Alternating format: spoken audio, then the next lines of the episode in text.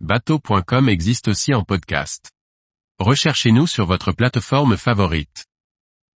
Est-il obligatoire d'avoir à bord de son bateau une caisse à outils pour le dépannage?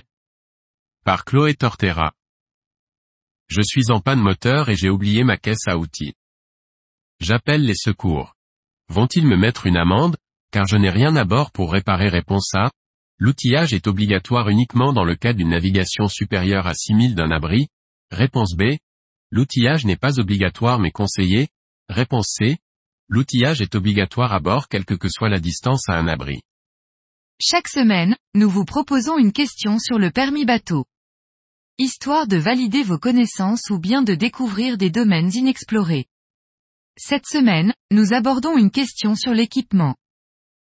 La réglementation concernant l'outillage nécessaire à bord d'un navire de plaisance peut varier en fonction du pays et de la taille du navire. Cependant, dans de nombreux pays, il existe des exigences minimales en matière d'équipement de sécurité et d'outillage pour les navires de plaisance. Il est donc important de se conformer aux règlements de sécurité maritime du pays dans lequel on navigue. La caisse à outils doit être adaptée à votre bateau, même si des éléments standards seront utiles pour servir de base. Ces outils vous permettront d'effectuer de petits dépannages et des réparations d'urgence.